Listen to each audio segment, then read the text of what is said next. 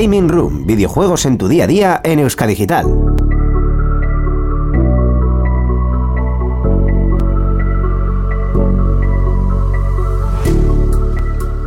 ¿Qué mejor para un viernes tarde que la potencia de fuego máxima y absoluta de la entrada de Gaming Room? Un viernes tarde de Semana Santa. Un viernes tarde de Semana Santa. Euskadi Digital, la única radio que no cierra en Semana Santa. Nosotros no cerramos ni aunque sea el fin del mundo. Eh, Muy buenas. Perdona, perdona, John Julio, me voy de aquí, te quedas tú solo, ¿eh? Bueno, oye. Eh, muy buenas a todos gamers. Encended vuestras consolas, ordenadores y todo tipo de dispositivos porque hemos vuelto una vez más, Íñigo. Hemos vuelto, Joder, qué efectivamente. pesado con el hemos vuelto. Así que todos a jugar. Si ni siquiera has cuadrado con el, con el drop. Ya, no, no, no, es que el drop O sea- no va con esto. El drop va con la potencia de fuego después. O sea, no, no sé. Parece que, parece que no vives en esta casa, de verdad. No, no. O sea, Yo- hoy traemos no, potencia de yo- fuego yo- máxima Yo y pienso absoluta. que ya vivo en esta casa porque ayer o el lunes, ¿qué es esto? Súbelo, anda.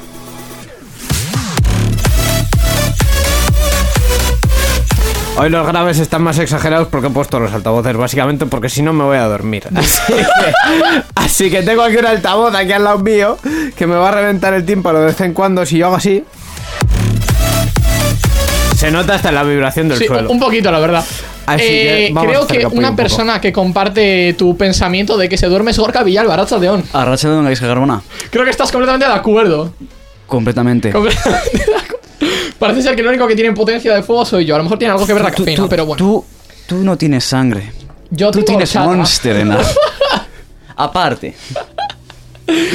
Eh, bueno, vamos a seguir despotricando como hacemos siempre porque es nuestro nuestra única función Porque y objetivo quejarse- en la vida. Porque quejarse siempre está bien. Quejarse siempre está bien. Así que, bueno, hoy os traemos unas cuantas noticias, como siempre, con sus buenas. Como, no me sale la palabra, lo he dicho antes y no me sale ahora. Pero si contras. No, eh, que genera. genera que genera- Controversia. Controversia. Efectivamente, que genera controversia. Eh, y también vamos a contar con gente especial para pues comentar Para diferentes noticias para cosas Eh, porque eh, el mítico de anuncio de seguros para gente despierta, lo mismo. Así que dicho esto, Borja, Hoy en Gaming Room. Comentaremos las últimas noticias, incluyendo el metaverso de Lego y Epic Games, Return to the Monkey Island y la retirada de un símbolo ruso por parte de Blizzard. También hablaremos sobre Bandai Namco y Brandon Sanderson, como, tanto como del último parche de Ghost of Tsushima y Kingdom Hearts 4. Y por último entrevistaremos a Miguel Ángel, coproductor y programador de Black Chili Code, para hablar sobre Tape un, Unveil o Unveil o como se diga Sí que estáis dormidos, ¿eh? de Memories. Vámonos. Contacta con nosotros por email en la dirección gamingroom.euskadigital.eus, en nuestra página web gamingroom.euskadigital.eus y mediante Twitter escribiendo al usuario gamingroom barra baja ed. También nos puedes escuchar en iVoox, Spotify, Apple Podcast y Google Podcast.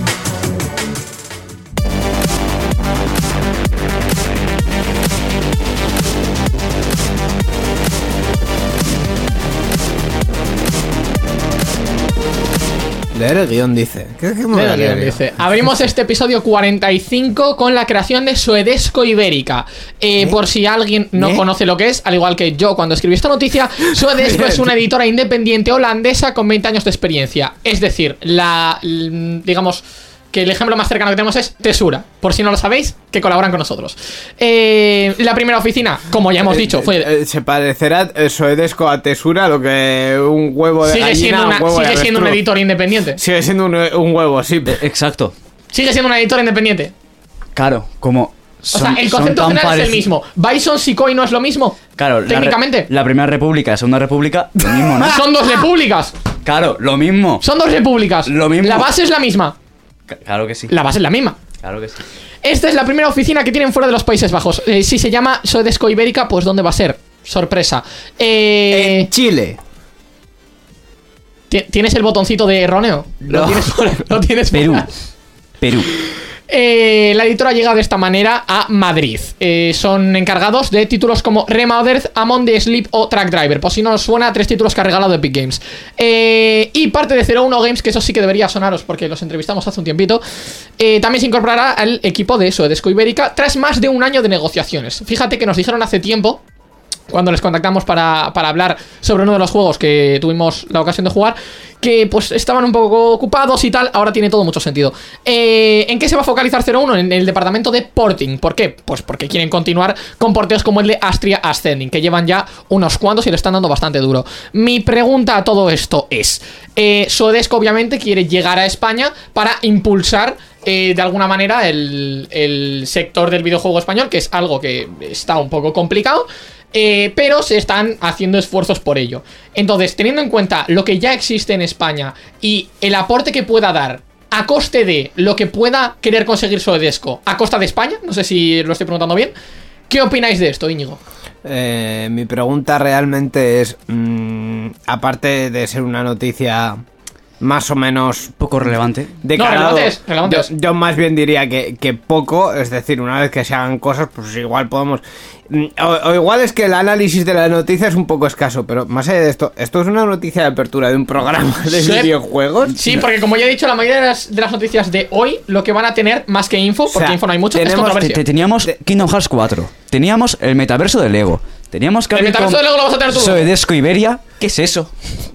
Ah, Escuchen a este señor, por favor, es que tiene toda la razón, o sea... es- eh, Teniendo en cuenta lo que ya existe de editoras en España de videojuegos y básicamente lo que quiere poder llegar a conseguir Sodesco, porque obviamente dice que quiere impulsar el videojuego español, pero Sí, nadie se va a meter sí, aquí sí, si sí. no consigue unos beneficios. sí, que Kingdom Hearts 4. Que Kirby haga- Déjate de Kingdom Hearts que lo vas a tener luego. Eh, que sí, que está muy bien todo lo que digan, que quieren hacer, pero... mm, ¿Qué pueden conseguir con- ellos a lo cambio? que- con lo que tú has contado, mm, no sé qué es, qué es lo que van a poder Quiero que hagáis especulaciones. Especuláis. Pero si no conozco a la empresa, ¿qué cojones voy a especular? Compañero. ¿Qué puede, qué puede Que querer es que me- conseguir? ¿Qué puede querer conseguir? O mejor aún, que ¿qué es puede- Dinero. A ver, compañero, Dinero. es que me estás dando una piedra de 500 gramos ¿eh? y me estás diciendo, juega pelota a mano con esto. Y yo, tío, que no, que me voy a reventar la mano. Que es que no tengo ni puta idea. Con lo que has contado, no sé qué eso es. Así rápido te digo que Ni quieren dinero. que- ni sé lo que. Bueno, es que una empresa quiere dinero. Hombre, una empresa siempre quiere dinero. La cosa está en tan mal, tan mal les va en Holanda para venir a España. O- Eh, no, no, se llama revés. es expansionismo. Se llama Expans- expansión. Sí. Expansión. Vale, ¿y a España por qué? Si tienen Alemania al lado, Francia al lado, no sé. Pues porque desde Pues porque- Alemania. ¿Por qué desde- venirse a España? Desde Países Bajos puedes. eh, La playa. Puedes mm, comercializar con Alemania o con Francia de forma bastante fácil. eh, igual necesitan una oficina en Iberia para tener gente, primero, que maneje el idioma y segundo, que maneje el mercado. Claro, Latinoamérica también eh, habla hispana. Sí. ¿Y por qué no aumentar a otro continente? Como puede ser Asia, teniendo en cuenta la potencia que tiene Japón, o América, teniendo en cuenta la potencia que tiene Estados Unidos. A ver, A- porque a- en a mí- Estados Unidos tienes demasiados competidores, claramente, y porque en Asia lo que tienes es una barrera eh, cultural e idiomática precisamente bastante grande. Entonces, mm, lo que tiene más sentido es que eh, empieces por una cultura no muy diferente a la tuya para que puedas entender a nivel económico y financiero el mercado en el que te estás metiendo. Porque si vas a entrar en Japón, pues mira, yo no tengo ni puta idea de cómo está el mercado de los videojuegos en Japón más allá de Sony. Entonces, Hombre, Nintendo, no sé, Y, o sea, Ninten- y eh, eh, Nintendo, Nintendo. y ya está. Y ya MMO. está. MMO, RPG es cosa. Entonces que es lógico que empiecen por, por Iberia porque a Reino Unido desde Países Bajos lo tienes a tiro piedra, pero bueno, como no son un, No sobre Unión Europea difícil, Ya. Y pero potencia tienes de Alemania y Francia ahí al lado.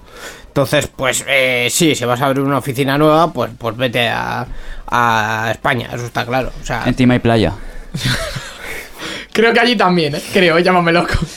Co- Compárame, compárame esa Pues playa. esta era la especulación que quería yo hacer de Sodesco Ibérico. Cuando tengamos más info sobre lo que hacen y demás, la traeremos. Yo un día había quiero mejor ser- noticia para introducir. ¿Qué? No había mejor noticia para introducir. Eh, pues a lo mejor sí, pero ¿En serio has dicho? vamos a, ir, vamos a ir de menos a más. Yo un ¿En- día en quiero serio has, ser- co- has cogido has dicho soy desco ibérica? ¡Buah! ¡Buah, chaval! ¡Qué bardo, eh! Primera noticia. Vamos, vamos a ir de menos a más.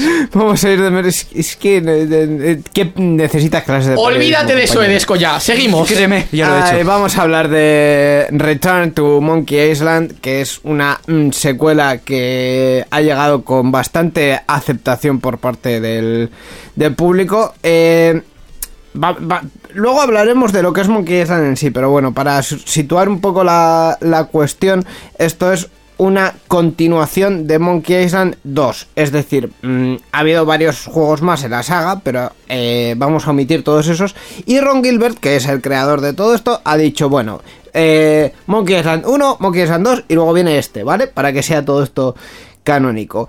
Eh, se publicó hace unos días eh, el primer teaser eh, mm, y, y bueno, eh, en fin, con bastante aceptación, ya he dicho. Todo lo que estoy leyendo en el guion es repetir lo mismo, porque ya he dicho que viene después de Monkey Island 2. Sí, pero es Vamos una- a hacer hay una una cosa cosa. importante que es el tema del. O sea, cómo ponerlo de alguna manera. Son dos planos diferentes. Es decir, hay gente que ha dicho, ah, pero si viene después de Monkey Island 2, desplaza Monkey Island 3. No. No. Se nota que no han jugado a juegos de Kojima. A ver, Efectivamente. eh, esto es muy sencillo. El creador, mm, básicamente, mm, después de Monkey Island 2, cogió y dijo, me piro. Pues a partir de aquí ha dicho, pues si voy a retomar, retomo donde yo me piré. Y al resto que le den por culo. Claro, es como un universo diferente a la seguida de. No, no es un universo diferente. No, ese es, es canon. es lo que se llama un eh, reboot o un restart. Pero en vez de cogerlo por el principio, lo cogen por, por el medio. Pues ahí está. Pues y Íñigo, dinos quién va a participar en este desarrollo. No, yo lo que iba a decir, ¿quién va a participar en este desarrollo? Sí. Eh, pues mm, eh, gente que no sabe hacer prácticamente videojuegos como Lucasfilm Games, Devolver Digital y bueno, el estudio de, John- de Ron Gilbert que es eh, Terrible Toy Box.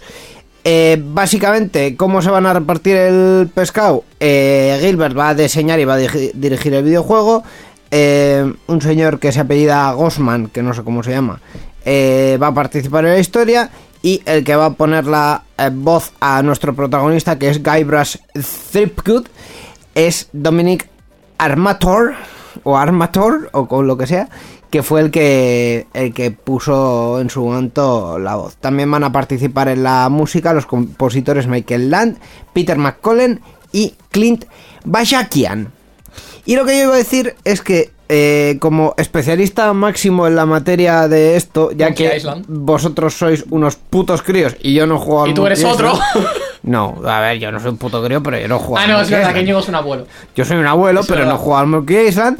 Eh, tenemos que saludar en este momento a nuestro querido Miquel Carmona, el señor producción, porque él sí que ha jugado al Monkey Island. Miquel Carmona, Rachel León. Hola, hola, ¿estáis, por ahí? ¿Estáis por ahí? Estamos aquí, aunque no lo parezca. Eh, primero de todo, mm, ¿qué recuerdos tienes tú del, del original, de la, de la saga o de la prim- del primer juego de Monkey Island? ¿A cuáles jugaste? Eh, bueno, yo jugué en principio el primero y el segundo y mm, empecé a jugar el tercero, pero no, no lo acabé. Eh, pero bueno, de los dos primeros tengo muy buenos recuerdos, sobre todo lo que me reía con ellos, porque es que tenían unos comentarios que eran súper salidos de tono, muy, muy surrealistas y que te partías de risa directamente. El recuerdo que tengo también del, del primero es que los gráficos eran un poco para echarse a llorar comparado con lo que hay hoy en día, muy pixelados, muy, muy cuadraditos todos, pero bueno, era lo que había que en, aquella época, en aquella época, los equipos que había lo que soportaban. Eh, lo jugaba en, en ordenador, en, en PC. Y, y sobre todo, pues eso, la, la- la música, tengo el recuerdo de la sintonía del Monkey Island, es uno de los primeros recuerdos. Porque además uno, creo que fue, no sé si, si no fue el primer, el primer juego que, que, que jugué, eh, tampoco he jugado demasiados, la verdad. Eh, este fue mm, del que tengo mejor recuerdo, ¿no? El que me lo pasé de, me lo pasé muy bien, además. Y además que no podías morirte, simplemente tenías que seguir, seguir, ir adivinando lo que tenías que hacer y siguiendo por una es una aventura conversacional que llamaban entonces. Aventura gráfica. Aventura gráfica, aventura conversacional. Tú seguías eh, buscando a gente que le decías cosas, cogías objetos, usabas para otras cosas y bueno, tenías que seguir un digamos un camino pues para poder avanzar y en el juego y, y te lo pasabas muy bien, muy divertido, muy gracioso, sobre todo pues eso, muy muy estrambótico todo y me lo pasé muy bien, la verdad, muy divertido. Claro, has mencionado que era una aventura conversacional. Básicamente, eh, lo que hacías era intentar interactuar con el entorno y con los Sí. objetos que había ahí. Así ¿no? es, sí, sí, sí, sí. ¿Tú lo jugaste en ordenador ordenador o en algún ordenador específico estilo No, no, no, un ordenador normalito, normalito, con una gráfica sencillita, no tenía ninguna gráfica especial ni nada por eso. No era necesario, porque los gráficos tampoco eran para tirar cohetes, la verdad. Eran unos gráficos muy, muy simples, pero que vamos, tenían su gracia y su, su cosa, tenían, estaban muy bien, la verdad. Para situar un poco a los oyentes, ¿de qué año estamos hablando? Estamos hablando de que el Monkey Island, la- el primero de todos, el secreto del Monkey Island, secreto del Monkey Island, que fue la primera, el primer juego que se presentó de la saga, estamos hablando de 1990, o sea, hace unos añitos ya, ¿eh? Hace ya, pues, 32 años. Pues unos poquitos años, En- la verdad. en- Conclusión, en yo no he catado eso, Villalba no ha catado eso y tú tampoco. No, pero yo he empezado a pensar, eh, en el 90, pues sean 20 y pico años, no, 32. Sí, 32, Íñigo, efectivamente. Íñigo, te puedes sentir viejo, vale, ya está. Eh, sí, bueno. A ver, la verdad es que ha sido uno de estos juegos que ha tenido muchísimo éxito y también Sí. ha sido portado a, a diferentes plataformas y se ha podido jugar en diferentes, en diferentes sitios. Eh, ¿Qué expectativas le, le tienes a este nuevo juego? ¿Crees que vas a jugarlo, Miquel, o...? Hombre, yo un vistazo sí le voy a echar porque me parece interesante, ¿no? Y guardo tan, tan buenos recuerdos de- de- del original y de la, y de la secuela que, jugué. Y además pensando que la misma persona que Ron Gilbert, que fue el que, creador de los dos primeros, está involucrado en este proyecto, pues me dan ganas de- de darle una vueltecita, ¿no? Porque espero también que pues que vuelva un poquito ese, ese- esa cosa de esa cosa canalla que tenía, ese, ese humor así estrambótico y, que, que me tanto me gustó en aquella época, ¿no? Con gráficos renovados, claro. Y, hombre, por, su- por supuesto estará adaptado a, la- a los gráficos de hoy en día, eso también lo espero. Lógicamente, además no van a poner los gráficos de entonces. Pero bueno, que yo espero también que, que tenga un guiño a, a- a algo de aquella época, no en cuanto a gráficos, sino en cuanto a, a contenido y en cuanto a los, los- los- las frases, los comentarios, los, los diálogos, que eran, eran desternillantes, eran muy divertidos. Claro, porque nos has comentado que la tercera parte no la llegaste a terminar. ¿Qué, qué le faltaba a la tercera parte que, que no tuviesen las dos primeras? Eh, igual un poquito de chispa, un poquito de, ese- de, ese- de esa, de esa cosa que te hacía soltar la carcajada en los dos primeros. En, en la tercera se, se echaba un poco en falta, yo creo. Y yo creo que es lo que me hizo no. Y luego también, también fue un poco circunstancias personales de que yo no disponía de, de tanto tiempo, igual era más larga que los otros, que necesitaba dedicarle más horas y esas horas tampoco las tenía yo. Un poquito fue cosa personal, pero bueno, eché en falta eso, un poquito ese, ese, ese canalla, ese humor canalla que tenían las dos primeras. Ya que comentabas el tema de, de lo de los gráficos, que sí que el primero, pues teniendo en cuenta los gráficos de hoy en día, pues obviamente es, es Sí. ese, esa- ese cambio, por decirlo de alguna manera. Eh, ¿Tú tiras más hacia, por ponerlo, el realismo de los Horizon de tal de hoy en día? ¿O tiras más hacia el estilo retro 8-bit y demás? Hombre, yo creo que no son, no son excluyentes una cosa de otra. Esto tiene su gracia y estuvo bien en, en la época en que estaba. Hacer eh, hoy en día algún Monkey Island, por ejemplo, sería un- algo que no, no tendría ningún sentido con la potencia que tienen los equipos hoy en día. Eh, está claro que eh, la potencia era la que había entonces y había que adaptarse. Yo creo que no lo hicieron por, por gusto esa calidad de, de- de gráficos, sino porque es que tenía que funcionar en los equipos que había y, y era eso o no funcionaba el juego. O sea que y no les quedó más remedio. Pero vamos, yo creo que sí que eh, cierto grado de, de retro pues está bien, pero hacer hoy en día algo que sea exactamente igual como se hacía entonces no tiene ningún sentido. Eso es mi opinión, por lo menos. Pues oye, eh, la opinión mm, más cualificada que- Básicamente, que toda la de- nuestra. de los que estamos aquí, la más cualificada de, es la suya. De quien pues Bueno, ha bueno. tenido esa experiencia y ha jugado a Monkey Island. eh, que por cierto, esta, eh, este reboot, esta nueva tercera parte, digamos, eh, saldrá este año, pero sin fecha confirmada. Pues, Cuando salga, tendremos a Miquel de vuelta por aquí para contarnos su experiencia. es. Gracias por eh, comunicar con nosotros. Un saludo. Encantado, muchas gracias.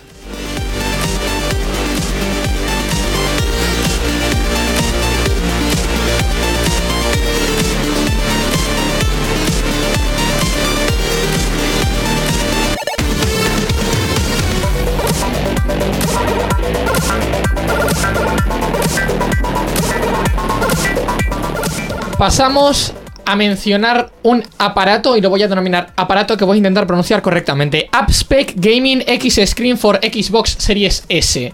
¿Qué coño es esto? Eh, estamos hablando de una pantalla plegable. Una pantalla plegable literalmente, totalmente integrada, que se conecta a la Xbox Series S. A ver cómo explico yo esto. Pero, Em, pero, pero, pero, pero, espérate, espérate. a ver, coméntame. Espérate. Eh, a ver. Dinos, señor. Eh, Dinos. Ups, ups. AppSpec es la marca. Gaming X Screen Voy- es no, su no, nombre. lo, voy- lo voy a buscar. Lo voy a buscar. Tienes un link ahí porque- muy bonito. Ah, va. Porque, ah, pero es, sí, coño, es esto, es esto, eh, llegamos tarde, eh, os digo que... Bueno, mm, por mucho que lleguemos tarde. No, no, eh, os digo ¿Lo vas de- a mostrar? Os digo de verdad que llegamos tarde, aparte de que Hostia, aquí dice que solo Eh, quedan 10 de unidades. hecho, esta mañana quedaban 20. Eh, digo que llegamos tarde porque esto yo lo he visto en más, en más sitios. Sí, pero bueno, O sea, lo comentamos igualmente. El producto es eh, el que estáis viendo ahora. Efectivamente. Eh, Básicamente. Es una pantalla eh, que puede convertir tu Xbox Series S en lo que literalmente parece un portátil. Es decir, eh, si estáis viendo el streaming, si no da igual, pero si estáis viendo el streaming, es una pantalla que se enchufa directamente sin ningún tipo de cable ni nada parecido a la Xbox y que convierte, pues eso, la Xbox en que tenga una pantalla. Eh, ¿Por qué yo creo que es más viable esto? Por el diseño base de la Xbox, que es un rectángulo. Em, entonces, como datos, eh, no necesitas más que una toma de corriente, porque si estáis viendo, lo estaréis viendo que ya tiene todos los enchufes integrados. Eh, cuenta con 11,6 pulgadas, que es el tamaño máximo para poder ad- adaptarse al espacio de la consola, 1080p de resolución a 60 Hz y altavoces estéreo integrados. Y, eh, como ya he dicho, solo se, le solo se requiere el cable de alimentación. Eh, ¿Cuál es la gracia de todo esto? Son 250 dólares y pocas unidades en reserva. Con pocas me refiero a que efectivamente a momento de estar emitiendo esto quedan 10 unidades y esta mañana, hace menos de 12 horas, quedaban 20. Así que, mm, que luego repondrán, supongo. La cosa está en, ¿verdaderamente renta compras una Xbox Series S que como sabemos es nada más para digital, no tiene entrada de disco? Para tener que gastarte tus buenos 250 euros en la Xbox y otros 250 adicionales para la pantalla, cuando puedes comprarte, no sé, un portátil por ese precio. Villalba. Primero quería comentar que la descripción gráfica que has hecho para aquellos que no estén viendo en directo, un poquito carente. Entrando en detalles, Dame tú, la, dame tú la tuya. eh, tenemos un aparato conectado junto una caja Una caja. cuya tapadera se abre siendo la pantalla. Básicamente. Ya, Básicamente. pero es que tu caja es la Xbox. Exacto, pero es que para que lo- los oyentes puedan entenderlo. Efectivamente, es como la, la tapa se dobla, es la pantalla y la tapa se dobla, como lo haría un portátil. Es que es literalmente un portátil. Una caja cuya Es, tapadera... un- es un portátil. O sea, ver, la idea de ver, diseño es un portátil. A ver, es que es la única forma en la que realmente puedes acoplar una Claro, pantalla a claro. la Xbox con el diseño que tiene. Claro. Una Nintendo, chicos, yo- una yo- Nintendo yo- DS de toda la vida. Una Nintendo DS, pero muy gorda. Yo decía que llegamos bastante tarde porque esto yo creo haberlo visto hace como por lo menos dos o tres semanas en los medios americanos y básicamente el- la pega o el problema que tiene esto es que punto número uno, olvídate de usarlo cerrado porque cerrado tapa la salida de ventilación de la, de la Lo consola. cual hace que estés jodido. Eh, punto número dos, la pantalla no es especialmente buena porque las pantallas de ese tamaño ni son muy brillantes, ni tienen HDR ni nada de esto. Y punto número tres, el altavoz es bastante eh, cutrillo. Entonces, como concepto está bien, pero si esto costase mm, 100 dólares, pues mm, bien, pero es que cuesta 250. Pero yo es que tengo una pregunta. ¿Para qué quieres una pantalla? ¿Cómo que portátil? claro, a fin de ¿Te, cuentas, te- hace, te falta conexión a internet obligatoria? No. No, en absoluto. Si yo voy a jugar un Horizon Zero Dawn, que ya sé que en Xbox no hay, pero aún así. Si yo voy a jugar un juego de historia de cualquier tipo, Un Halo. un Halo, vale. pa- Para jugar cualquier tipo de juego de historia, nunca ha sido necesaria una conexión a internet. Pero Jamás. qui- Quiero decirte, te hace falta... eh, es que es que no le veo el fin. Vale, la idea, la idea de esto es la siguiente. Eh, yo voy Ve- en un ve- avión. Irte, irte al parque. Yo voy en un avión. No, olvídate el parque. Yo voy a un avión. Yo voy en avión. Y tú en un avión, pues te llevas la Nintendo porque Nintendo hace consolas portátiles. Pero claro, yo no tengo una Nintendo, yo tengo una Xbox y yo no quiero jugar a Nintendo, yo quiero jugar a Halo. Entonces le puedo conectar una pantalla y conectar una toma de corriente y me dirás, pero en un avión no hay tomas de corriente. Pues de hecho sí, que las hay Sí, porque sí, ha habido un pavo de hecho que ha sacado aviones- una foto En los eso. aviones sí hay Sí, tomas hay de, corriente. O sea, al final esto es una forma de switcherizar la Xbox. Básicamente. Pero quiero decirte, para las 12 horas que vas a estar, como mucho, en un viaje. Esto es un viaje intercontinental. intercontinental. Sí, de hecho sí. 12 horas. Sí, más o menos. Hmm. ¿Te vas a comprar 250, una pantallita? A eso es a lo que voy yo, a eso es a lo que voy yo. Cuando por 300 te puedes comprar una Nintendo Switch o 350, me da igual, o por ese precio, por el precio de la O te- Xbox o te más la compras un pantalla, libro. te compras un portátil. O te compras un libro, libro y, no le- te y lees, 12 horas. y, y lees un poco. Y mira, estás en el viaje de 12 horas, Ya, lees un poco. Pero es que la- nuestra generación de hoy en día no lee libros. No sabe leer. No sabe leer. Estamos de acuerdo. Madre mía. Entonces, eh, están los Pro hostia, puedo llevarme la Xbox a cualquier parte. Claro, me pueden robar la Xbox en cualquier parte. Los, claro, ese es el otro problema, que es un aparato muy gordo. Y pesado. En plan, muy gordo. Créeme, mi- yo tenía que cargar una PlayStation 4 de una casa a otra. Hmm. Había que comprar el maletín exclusivo. Esa mierda pesaba. Esa, esa es la gracia. Eh, a todo esto yo quiero hacerte una pregunta, Íñigo, a ti. Eh, que es la siguiente. Tú, bueno, tú, yo, todo el mundo sabe que la Xbox Series X, no la S, la X, eh, tiene literalmente potencia suficiente para echar por el ventilador suficiente aire para mantener una bola de ping-pong en suspensión. Con la S pasa lo mismo. Digo yo que no. Esperemos que no, porque si no tienes literalmente una salida de humos encima de, de tus piernas. Nunca existe un O sea, botafumeiro gamer. En fin. Eh, Entonces, eh, ¿qué opináis? ¿Estáis a favor de pillaros una Switch, un portátil, un libro, en la pantalla para la señores, Por Xbox? 250 euros, Un ebook. Es que una Switch. Esa es la gracia, porque tienes los 250 de la serie S más la pantalla. Conclusión, 500 pavos. Cómprate un portátil. No, Pues eso. No, un sí. portátil gamer. Portátil gamer por 500 pavos hay bastante decentes, ¿eh? Bueno, pero utilizas un servicio de estos de juego en la nube. Y con un portátil de 100 pavos te vale, Juego en la nube, perfecto para ir en avión. básicamente. Hala. Vamos a continuar con más noticias porque vamos a hablar del tema favorito, parece ser de. mm, mm, mm, em, de Gaiska, aparte de los indies, Yo- que es yo- yo- China. yo- ¡China! A ver, mentira, mentira. Yo mentira. creo que Gaiska tiene una fijación con los chinos. Yo creo que Déjame, tiene envidia. Déjame, Sí. déjame. No, Nvidia tengo la gráfica. Bien. Em, No, voy yo. No, espe- espera, un momentito. Eh, antes hemos comentado la noticia de Return to the Monkey Island con Mikel, efectivamente, Espera, porque la espera, idea, espera, porque la idea ha sido déjame. suya. Pero De- de- déjame deja, por- deja, introducir. por favor. Porque la idea ha sido Pero suya. Entonces, ¿de no- quién ha sido esta idea? No me deja introducir. llevar el guion. Bueno, vamos a hablar sobre China porque parece ser que quieren atar en corto a los streamers por sus altas ganancias. Porque parece ser que consideran, mm, bueno, que es un mal ejemplo. Eh, como en casi todo el mundo, los ingresos de los streamers chinos eh, vienen o de la promoción de productos o de las donaciones de los espectadores barra suscripciones. Eh, esto igual en todos los países. Pero el gobierno chino considera una falta a los valores del país y un peligro para sus jóvenes que los streamers puedan ganar miles de euros al día. Porque no dan- China. Que no dan un ejemplo correcto. El Estado plantea limitar el gasto diario de los usuarios, así como los ingresos eh, que pueden recibir los streamers y también se valora censurar más estrictamente los contenidos que se comparten. Un poco más, qué peligro tiene. No, no hay God Variety, chicos. No hay Según God Variety. los, según los datos que da el Wall Street Journal, se plantean limitar los ingresos diarios a 1.570 dólares eh, sin haber especificado tampoco cifras de límite de donaciones de los usuarios. Por ponernos un poco mm, en contexto, el negocio del streaming en China son unos 30.000 millones de dólares al año.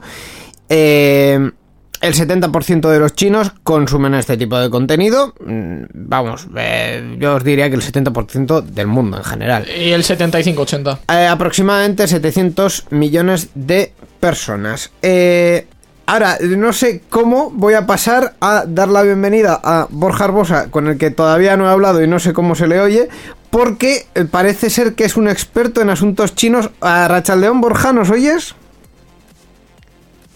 Borja no está. Borja, Borja Arbosa. Borja nos oye, pero Borja no está hablando. Pues mientras aparece Borja, eh, voy a comentar porque precisamente dice Íñigo, no sé por qué voy a hacer esto, era lo que quería explicar yo, no me dejáis explicar nada. El retorno de Monkey Island, antes lo hemos comentado con Mikel, porque la idea de añadir esa noticia ha sido de Mikel. Esta idea ha sido de Borja. Así que no soy yo el obsesionado con China, es Borja. Borja Arbosa, Racha León. No, no, no está. No Ah. está. Darme un segundo que, ¿Que lo no voy te a dejamos intentar comentar? Solucionar. No me habéis dejado comentar, El no no- podía hablar, no el me no- estabais el dejando no- hablar. El 90% de este programa es tu voz. Eh, de hecho, no. De hecho, no. De hecho, no. Es verdad, Borja tiene un pequeño ga- al inicio y al final. habla un poco. Sí, una pequeña Bien mención. entrevistado. Bueno, entonces, eh, mientras que conseguimos contactar con Borja, ¿tú qué opinas de este negocio, Villalba? China es comunista. O sea, eh, eh, precisamente, te iba, precisamente te iba yo a eso. Es decir, ¿por qué China quiere ser tan estricto con todo Sí, y el resto del mundo, hombre, son estrictos? Sí, dentro del cabe, sí. ¿Tanto? No. Tú y yo vimos el científico comunista, biólogo, Sí, estamos, estamos de Sí. acuerdo. Estamos de acuerdo, es verdad. marxismo. Digamos que Villalba y yo estamos viendo una serie un tanto bonita, eh, aquí off topic absolutamente, completamente. Mientras Eh, Borja entra en Mientras Borja en entra en escena, entra en materia, entra en escena, efectivamente. Como hablemos del biólogo ruso Ah. comunista que colocaban ¿Cómo era? Como dato, como dato curioso, eh, hay una serie muy bonita en Netflix, eh, espacio no patrocinado por Netflix. No, pero hab- hablemos del biólogo. Ya, pero primero vamos a poner en Pero contexto. que no, porque no, no me hables en Netflix que no nos pagan. Vale, vale, no nos pagan. Ale, fuera. Eh, un biólogo mm, ruso, cosa rara, aunque Rusia ahora mismo está un poco delicado, eh, que aparentemente dejaba las semillas por la noche al frío para que las plantas que brotasen fuesen genéticamente modificadas de manera natural para que fuesen más resistentes al frío. El hombre Nikolai Babilov. Di- dilo al micro porque no se te oye. Nikolai Babilov. Efectivamente. Eh, entonces, mm, ¿por qué? Ah, no lo sé. Digamos que China es, China es un poco rara. Este pavo no era, no era. ¿Este pavo era chino? No, este pavo era ruso. Este pavo era un prorruso comunista Raro, mar- sí, marxista. en fin, eh, cosas de Stalin y demás. Eh, pero bueno, ¿cuál es la, la cosa? Pues, pues que pasó eso. Y obviamente lo consiguió, pues no. Pero sembró ahí un poco en plan entre la gente. Un pues, poquito entre las- Curiosamente, eran campos ucranianos. Vaya, un poco, un poco tenso este tema, aunque lo vamos a comentar después. Eh, de todas maneras, vamos a volver al tema que nos estamos yendo mucho off topic ya. Eh, China. ¿Por qué? Sí, esto sí que es verdad que en su momento ya se planteó. Y se planteó hace cosa de. Vamos a ponerle unos 3-4 años. El tema de que China fue el primero en solicitar que se limitasen, como ya se ha hecho hace poco, los horarios eh, de juego para los jóvenes. En plan, eh, pueden jugar X cantidad de tiempo, X días, tal. Eh, porque China mm, tiene muchos valores de cara al país. Pero hay una cosa que es el último punto de la noticia que Íñigo justo no ha comentado, así que voy a aprovechar a comentar yo. y es una cosa muy bonita. Que es, no lo dice por la salud de la gente, vaya, eh, no lo dice por la salud de la gente ni nada, lo dice porque el gobierno ha tomado esta decisión por la preocupación de que los jóvenes, seducidos por tales cifras de dinero, prefieran tratar de convertirse en influencers en lugar de desarrollar trabajos productivos para el Estado. Esto va de la mano de una noticia que dimos un día pasado, un pasado día. Un pasado día. Un pasado un día, un día pasado día, pasado. día pasado, eh, en el cual China... ¿Cómo era? Lo de los influencers afeminados.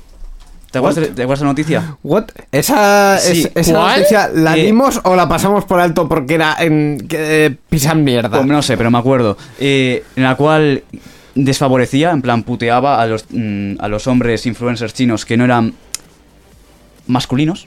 Espera, ¿Te no, creo que te estás equivocando con la pava que era no, bajita. e- esa zorra no. ¡Hala! Ah. ¡Venga! ¡Ya está! La pava de metro cincuenta que decía muerte a los hombres más bajos de metro sesenta no. A ver, eso, es, que, era es que eso era muy turbio, ¿eh? Eso era muy turbio.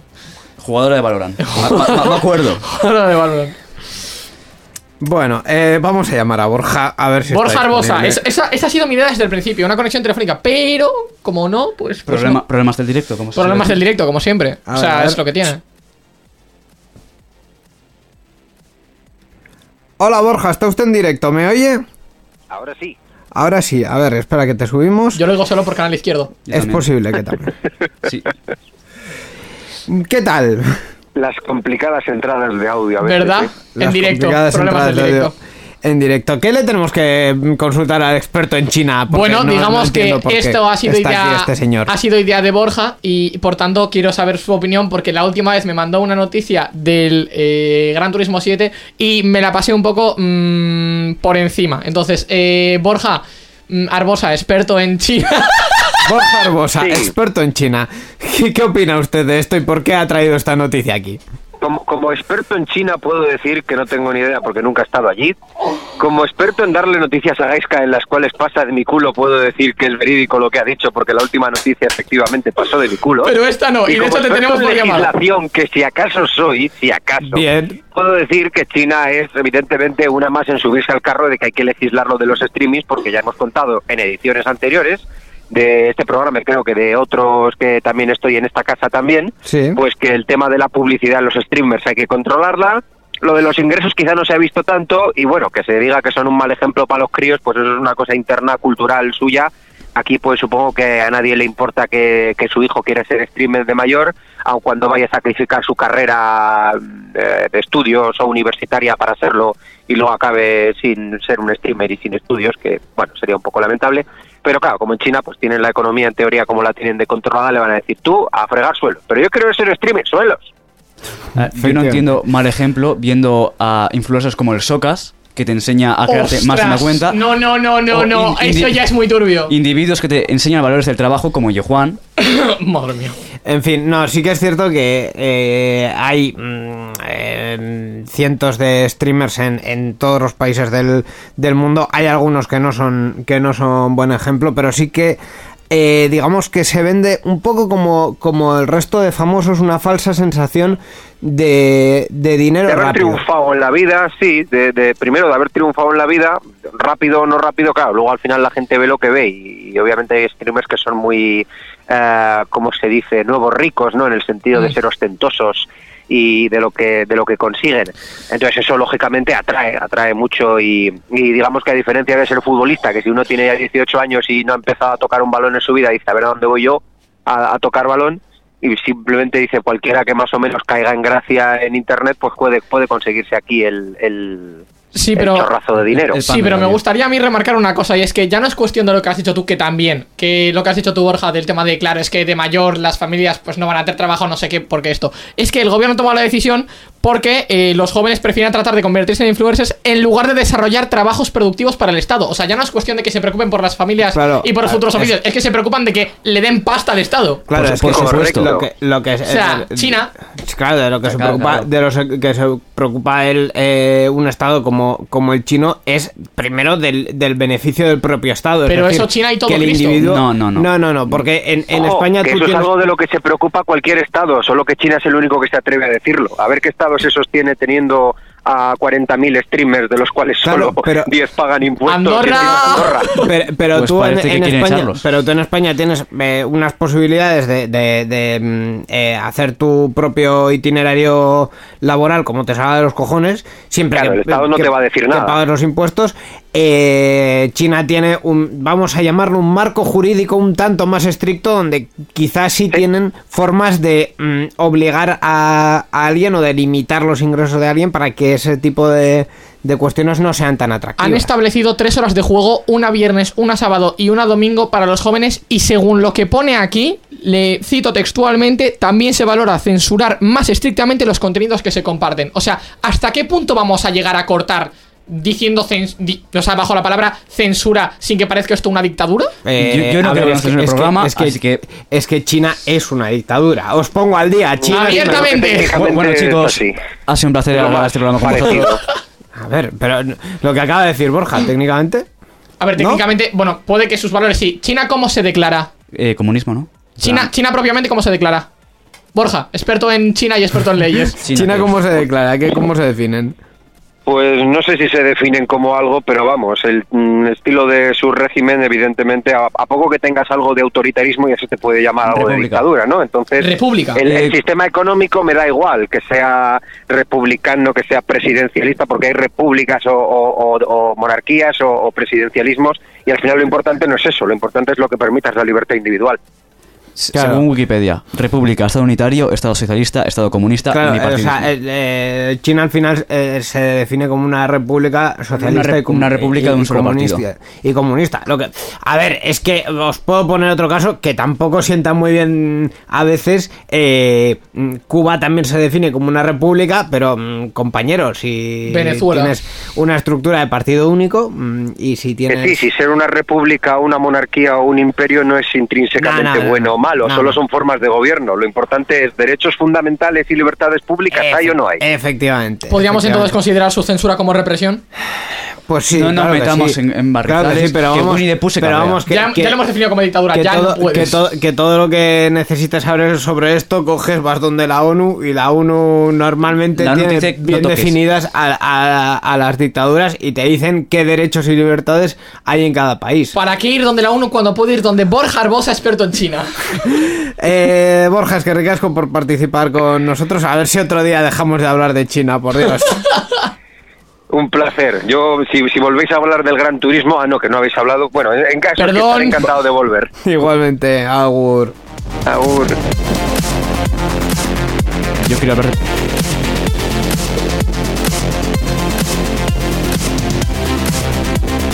¿Por qué, ¿Por qué otro método voy a, vamos a tener que conectar hoy con alguien? O sea, Pues para la entrevista, a lo mejor. Por telefónica, por Para- Skype, para la entrevista, a lo y mejor. porque el Discord no ha funcionado, o sea. ya, ya te he dicho desde el principio yo que línea telefónica, pero bueno.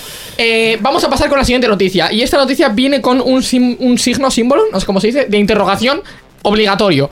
¿PlayStation adquiere Kojima Productions? A ver, si tiene un símbolo de interrogación, no es una noticia. Siguiente noticia. Es una pregunta. ¿Por qué? Es que por Dios. Eh, en el banner promocional de PlayStation, que si no lo conocéis son muchos juegos Perdón. divididos con barras. El año que viene, como nos caiga la grabación de un programa en Semana Santa, nos cascamos un especial o hacemos algo. Porque hablar de actualidad en Semana Santa es rajarme las venas. O sea, de todas estas noticias, una ha sido más o menos interesante que era lo del Monkey Island. O sea, Y me parece Gracias, más Miguel. Me parecen más interesantes las rápidas. Eh, Oh, pues las rápidas oh. luego las hacemos rápido, no te preocupes. Oh. Eh, por si alguien no conoce el banner promocional de PlayStation, es una imagen en el que están todos los juegos eh, de First Party de Sony divididos con barras. ¿Qué es First Party? Por si alguien no sabe. El apartado First Party está dedicado a los estudios internos de Sony, es decir, los estudios que forman parte de Sony. Eh, y aparecen pues diversos personajes de, de los juegos. Eh, el año pasado se filtró que eh, Kojima Productions estaba cerca de firmar un proyecto con Microsoft.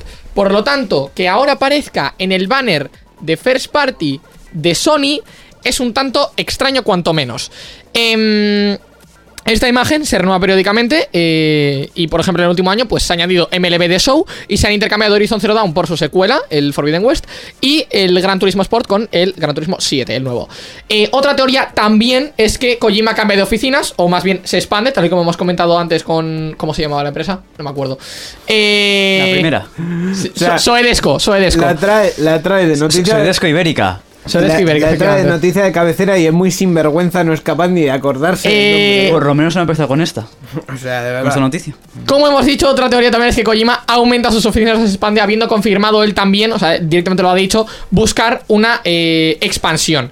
Este este rumor perdón, sitúa las nuevas oficinas de Kojima en Los Ángeles para colaborar con PlayStation Studios, que es el equipo de productor de Uncharted y la serie de las tofas, entre otros. Entonces, pues tendría sentido esa colabo de PlayStation eh, Kojima, pero no por el apartado de videojuegos, sino por el apartado de cine. Y por último, Jim Ryan, que es el director ejecutivo de PlayStation, lo hemos mencionado 483 veces aquí por lo menos, eh, confirmó que se comprarían más estudios. O sea, ha dicho en plan, sí, pa- pa que esto viene para largo. Recalcando la compra de 5 estudios por parte de Sony en 2021, que es lo que ha pasado. Entonces, eh, teniendo en cuenta que se ha añadido efectivamente Death Stranding al banner promocional, teniendo en cuenta que no es un estudio first party de PlayStation, ¿qué esperamos de esto? Como experto en Death Stranding, Gorka Villalba, o mejor, en Kojiman, ah no, ese es Aitor, pero bueno, aún así. Gorka ver, Villalba. es- esto me parece más un rumor, una teoría. Como es un rumor y una teoría, yo quiero saber tu rumor y tu teoría. Pues yo quiero comentar que mi cámara, la verdad, va fetén. Funciona genial. No la ponemos porque. No voy a. Porque es que no hay, no hay que abusar. No hay que abusar.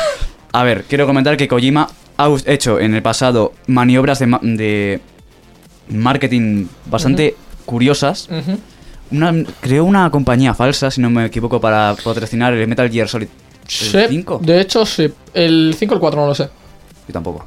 Pero aún así, sí. Em, de este hombre me, me creo cualquier cosa. Me parece muy lógico. Si estuviese con nosotros eh, Aitor Marañón. ¡Llama a Aitor! Espérate. No, no lo voy a hacer. si estuviese con nosotros Aitor Marañón, nos comentaría, nos comentaría la teoría que tiene, pero bueno, de todas maneras. Íñigo, ¿tú qué opinas de Kojima Productions? Y hasta aquí exa- comentario. Teniendo en, cuenta, teniendo en cuenta lo que ha creado de Death Stranding ya, eh, que literalmente, cito textualmente, Kojima no entiende su propio juego. Yo, o sea, ya no, sé. qué Creo que te has equivocado, ese es Nomura. No, no, no. Kojima no entiende su propio juego tampoco. Kojima no entiende Death Stranding. Eso es, es- es- es textual de una entrevista. Eso es lo que. y ¿Tú crees que yo.? Eso es lo que él ha dicho. O Eso es lo que él quiere que yo crea. Eh, ¿Cuál es la gracia de esto? Que si creemos que Kojima Productions va a pasar a ser parte de First Party de Sony, ni de coñísima. O sea, eh, Kojima está demasiado top y si busca expandirse es porque busca colaborar, no estar bajo mandato de. Eh, sí que es verdad que Death Stranding es mm, de momento de, de Play, además de estar en ordenador y tal, pero si no me equivoco en Xbox no está. Eh, que a lo mejor se busca una colabo por el apartado de cine, honestamente no lo sé. Si vemos que Kojima dirige la secuela del eh, Uncharted, por ejemplo, pues a lo mejor nos encontramos en que viene aquí Nathan Drake y se pira al superespacio con una alienígena como novia. Yo Y, lo- sé, y luego es Mario Bros. y luego es Mario Bros. Y, y bueno, ya aparece Kojima con un porro, que sería lo bastante lo normal. Así que dicho esto, nos vas a comentar, Villalba, el metaverso.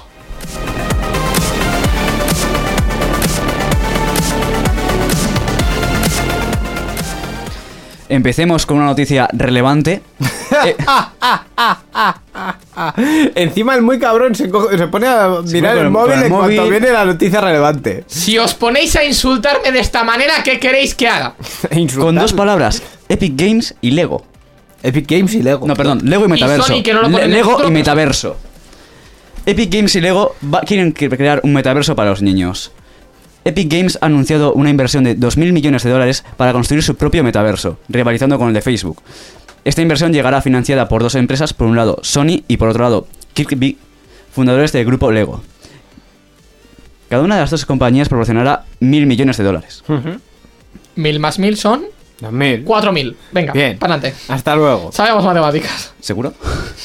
Esta no es la primera inversión por parte de Sony. En 2020 la compañía invirtió 250 millones de dólares en Epic Games, mientras que en 2021 se añadieron otros 2.200 200 Otros a esa 200. suma.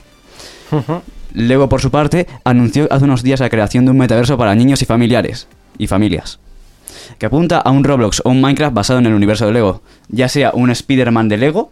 No, por favor, no, por favor, no, por favor, no, por favor, no, por favor. Nunca has querido ver un, No, Spider- un no. Spider-Man contra un Nath- Nathan Drake, ¡No! contra Batman. ¿Qué quieres hacer? ¿Kingdom Hearts Cloud versión 1.2 HD 4K? Descarga Director's- mega. Director's Cut. Eh, mm, eh, de cualquier manera, aún estamos muy lejos de presenciar esto de parte de esta compañía. Es que al final eh, los anuncios estos de metaversos y tal.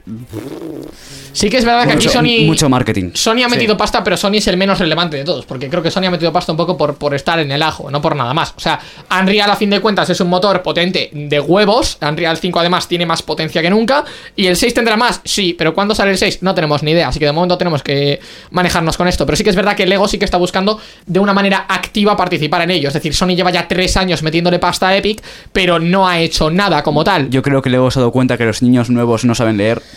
Yo creo que Lego se ha dado cuenta de dónde puede tener su, su gran auge. Eh, ¿Cuál es el problema? Como genere un VR chat versión Lego en el que mm, tienes a gente de 48 años siendo Hatsune Miku, pues mm, va un poco muy turbio. ¿eh? Los juegos de Lego so- son los mejores para niños. Son- Los son la- juegos de Lego son de los mejores para niños, estamos de acuerdo. De todas maneras, eso no significa que sean exclusivamente. O sea, No, pero quiero decirte, los juegos de Lego tienen calidad. Sí, pero a lo que me refiero es, eh, ¿hasta qué punto tú sabes? Porque esto sí que es verdad que aseguran que... Esto, no sé si lo he puesto aquí o no. Ah, sí, vale. Eh, de estas más compañías aseguran que se mantendrá la privacidad de los niños, el control parental y la salud infantil. ¿Cómo puedes asegurar tú eso? Teniendo en cuenta que puede venir un pavo de 48 años y generar una especie de VR chat y... De, de la mm, misma manera que te lo hace Fortnite. Sí, Sí, sí, pero es Miami que- me lo confirmó. Sí, pero es que Fortnite de por sí nunca te ha confirmado que vaya a tener control parental y seguridad para niños. O sea, Fortnite es un juego de tiros que por mucho que tenga mm, personajes muy bonitos, eh, que son de dibujos, y en el que puedes jugar siendo Naruto con Batman al lado, eh, mm, Creo que no tiene- es un juego para Creo niños. que tiene un déjà vu del último capítulo. Me parece No, bastante no creo que digamos, volvemos a tocar el tema de Fortnite. En este, no, A ver, a lo que te voy es, y por mucho que no te guste, es lo que hay. Eh, Fortnite ahora mismo es el metaverso que existe. Porque el metaverso de Facebook es inexistente, el metaverso de Lego se quiere crear, y Fortnite, en ese concepto de metaverso, que lo comentamos precisamente en el último capítulo, es cuando puedes juntar 18 cosas diferentes y que por motivos que desconoces no tengan sentido, pero funcionen bien. ¿Sabéis que el metaverso viene de un libro en el cual era en plan malo?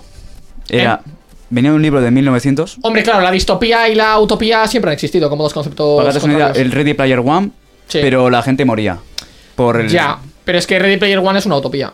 Corrección, no, No. Es, un- es una utopía distópica. Que por muy poco cre- sentido créeme que, que utopía no era. A ver, en, en Ready Player One el metaverso es una utopía, mientras que la realidad es una distopía. O sea, eso es lo que hay. Creo Eh, que mejor hablamos de Blizzard. ¿Qué esperamos de Lego? ¿Qué esperamos de Lego con su metaverso? Eh, Spider-Man contra Batman. Íñigo, ¿qué puede hacer Lego con un metaverso? Eh, ¿Bloques? Vale, más allá de eso. Mm, ¿Bloques digitales? ¿Cómo crees que va a interconectar Lego a gente con un metaverso? Siendo Lego, porque es Lego. Es que es muy buena, Con- ¿verdad? Con piezas. ¿Bloques? Vale, eh, ¿Bloques? como vosotros no dais vuestra opinión, la voy a dar yo. Eh, asegurar, tal y como dicen, la privacidad de los niños, control parental y salud infantil es físicamente inviable, porque no sabes quién coño se va a unir a esto. Y si existe un vídeo en YouTube que es eh, speedrun de baneo en Club Penguin, me espero cualquier cosa. Así que, dicho esto, Lego, cúratelo mucho, tienes las herramientas, dale vida y Sony, gracias por la pasta.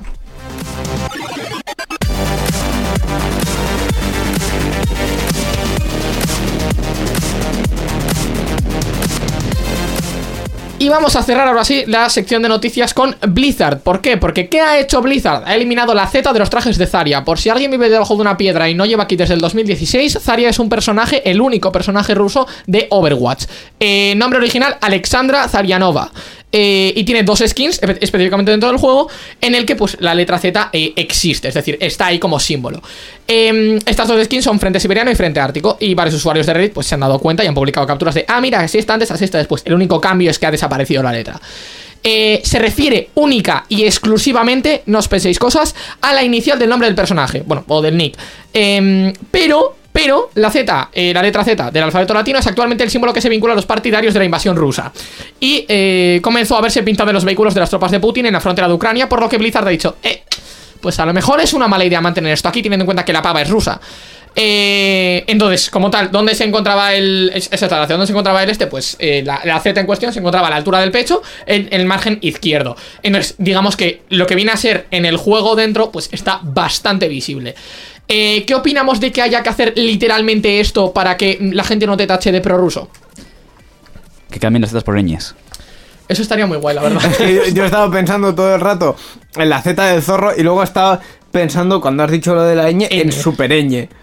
¿No sabéis qué es supereñe? Yo estaba pensando Digo, en, somos en jóvenes, no somos abuelos como tú, ¿vale? Mira, es que es que es que es que os habéis perdido Es que lo de la ñ es... Yo, yo una ñ...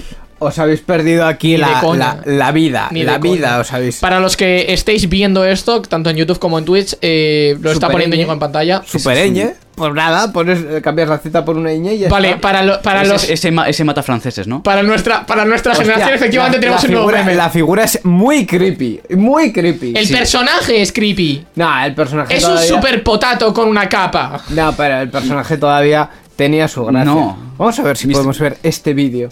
Madre maravilloso. Como chicos, hoy en Ñ. Digital reaccionamos a... Oye, es que están reaccionando a vídeos.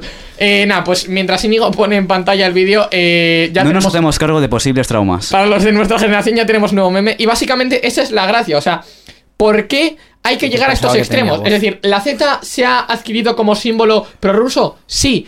¿La Z es un símbolo prorruso? No. O sea, A, a ver, a ver, sí. A No. ver, A ver, sí, a ver, Car- sí. Car- una Z, una Z como Car- inicial de nombre, ¿qué es un símbolo? Carmona, Carmona. cuando, cuando se toma una, mm, una cosa como un símbolo de algo, automáticamente es símbolo de algo. Otra cosa, o sea, es como lo de la esvástica. ¿Tú crees que la esvástica- Precisamente eso te iba yo. ¿Tú crees Pues- que el saludo nazi al principio era nazi? No, al principio era un saludo usado por la legión romana. Claro, Así, eso. ¿Tienes, tienes, ¿Tienes prueba de eso? Sí. Pues eso me lo vas a enseñar luego. Es, es que son, mm, vamos, miles de ejemplos que puedes poner de cosas que han sido asimiladas por una facción concreta. Entonces, la esvástica, a partir de ahí, es- usada en la religión hindú, en la japonesa y en otros muchos ¿Qué sitios. fue antes, el Lauburu o la esvástica? Eh, que fue antes, no, co- convivieron, coincidieron. Es decir, Coincidieron. Pero la Ubru no es Eh. Pero el no es nazi. Y tiene, literalmente, la raíz es la misma. No, no es la- Carmona. La raíz es la misma. Ca- pero es que no es lo mismo, es que estamos hablando de símbolos. Ya, y yo te estoy son- hablando de que el laburo y el- el- la esvástica tienen unas similitudes altamente potentes. Sí, pero que y esto- tiene esas similitudes altamente potentes porque la raíz es la misma. ¿Pero de qué coño Claro. estás hablando, Carmona? A ver, ¿Qué tiene que ver el auguro aquí? Pues que el laburo es una esvástica redondeada. básicamente. Pero, pero entonces ya no es, no es una esvástica. No, pero no estás- pero no ¿cuál es el point de poner El point, el point es de que, A eh, al igual que el Lauburu no es nazi, la Z de A ver, Hola, a me llamo Zaria, mi inicial es una Car- Z, Carmona. no es prorruso. Car- Carmona, si te aparece un, Ya, perso- pero- un personaje de un videojuego diciéndote, no, este saludo es el saludo de mi país inventado y su saludo es un saludo nazi, Pero es que no es. No, no estás, no estás llegando a mi punto. A lo que me refiero no, es. es, que, es que tu punto es un punto muy fino y muy Tu- tu punto es retorcido. mierda. Que, que es. No, es Gracias. que no todo. Lo Es, es decir, ahora mismo, no todas las esvásticas son nazis. Ya, pero es que como ellos abusaron de ese símbolo, es un símbolo que Es- está es- manchado y que tiene una, culturalmente hablando está ligado a, ese, a eso. una reputación mm, eh, terrible. Entonces, eh, lo mejor para que no te vinculen con el significado de ese símbolo es no utilizarlo. Pues con la Z como inicial ahora mismo está pasando exactamente igual. De, de cualquier manera, a mí no me parece muy correcto que esto llegue a ser necesario. O sea, Supón que yo tengo un nombre que empieza por Z y que a mí me gusta Pero usar que- la Z que- que- como que no- que no- símbolo que no mío. sé- pues- que no es eso, Carmona. Pues Es que- sí, para el caso. Pues un- durante unos cuantos meses vas a decir, pues mira, mm, voy a esconder un poco Sí, la pero la cuestión, la cuestión es que Over- la, la cuestión es que Overwatch no es después cuestión- no va a reintroducir no la es- Z. No pero, lo va a hacer. pero no es cuestión de que tú de antes lo uses y mm, te encuentres con esta resignificación. Es cuestión de que en los casos en los que se pueden modificar, pues, por ejemplo, los productos de ficción, que, que son productos vivos, quiero decir, en, en- en videojuegos, por ejemplo, se pueda hacer como forma de respeto al bando mm, invadido. ¿Vale? O sea, no vamos a empezar ahora a quitar Sí, todas sí, las, sí. las S de Superman porque si las pones en un espejo parecen Z, porque eso sería una estupidez, porque las pelis ya están hechas, pero en un videojuego que encima mm, tiene modo online y el tema está, digamos, todavía haciéndose. en vivo, es digamos. 2016. Sí, da igual, pero lo siguen manteniendo. Si, los- si han hecho estos cambios es que lo siguen manteniendo. Carmona, ¿para ti qué significa el lazo morado, por ejemplo? El lazo morado. El lazo morado. morado. a día de hoy, si no me equivoco, es feminista. Eh, pues el lazo morado también significa eh, haber sobrevivido a un, Habla- cáncer, habla al micro. a un cáncer de estómago o esófago. Vale. Pero tú ves un, un lazo morado y, ¿Y un tú lazo lo- amarillo? y tú lo ligas con el feminismo. ¿Y un lazo amarillo? Búscalo. ¿El lazo amarillo de por sí para qué es? Dímelo. Hay varias. ¿No lo sabes? Eh, ¿Tengo cara de saberlo? ¿Independentismo? También cáncer. Es que creo, creo que cualquier color de- significa de hecho- cáncer. de hecho, el amarillo es niños con cáncer. Creo que cualquier color es cáncer. Literalmente. Bien. Vale, la eh, gente muere. o sea- ¿Hay ¿Algún problema con ello? pod- Podríamos avanzar un poco en el tema. Sí, porque y- creo, y creo que el- no estamos llegando a los mismos puntos. No, no, así que no, no estáis llegando a ningún que punto, cada uno que- opine lo que crea que es necesario y lo que crea que ya es un extremo. Pasamos a las noticias rápidas.